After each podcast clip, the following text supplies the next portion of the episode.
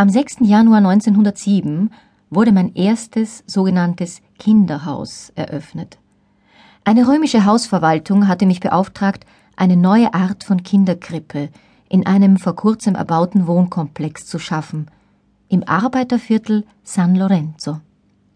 Schlüsselkinder, bei denen beide Elternteile erwerbstätig waren, hatten an den Häusern beträchtliche Schäden angerichtet, so dass es sich auszahlte, die kleinen Vandalen in Obhut zu geben. Nun war der große Einzelraum nach meinen Wünschen fertiggestellt und fünfzig unbeholfene, aufgeregte Rangen standen in einer langen Reihe davor, zum einen Teil weinend, zum anderen ließen sie die Blicke unruhig umherschweifen.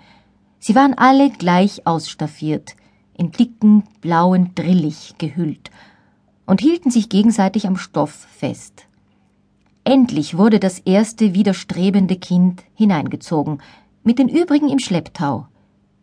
Die anwesenden Damen der Gesellschaft rümpften ein wenig ihre Näschen und sahen dem Treiben mehr als skeptisch zu.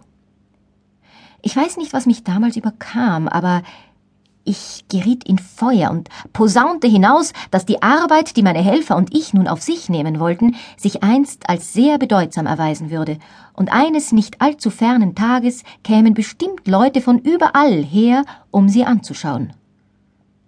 In der Zeitung stand dann Dr. Montessori hat eine schöne Rede gehalten, sich dabei jedoch starke Übertreibungen geleistet.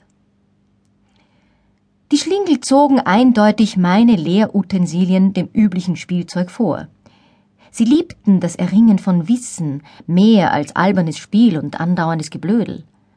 Bei dieser Erkenntnis wurde ich von Bewunderung erfüllt für die Größe der menschlichen Seele. Mein Entwicklungsmaterial für zwei bis sechsjährige wurde immer umfangreicher. Zum Betasten ließ ich Brettchen herstellen mit glatter, teilweise rauer und völlig rauer Oberfläche. Die Schulung des Gehörs übernahmen unter anderem kleine Glocken. Sie umspannten zusammen eine Oktav, sahen dabei aber sämtlich gleich aus. Des Weiteren gab es den rosafarbenen Turm, mit dem Größenunterschiede erfahren werden konnten, und dann noch die Geruchsfläschchen und vieles andere mehr. Alles diente dazu, die Sinne zu schärfen, um das triumphierende Viergespann der Kultur besteigen zu können, lesen, schreiben, rechnen, zeichnen.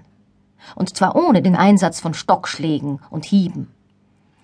Wie von selbst, auf Verlangen der Kinder, kam es auch noch zur Einführung von konkreten, praktischen Handlungen.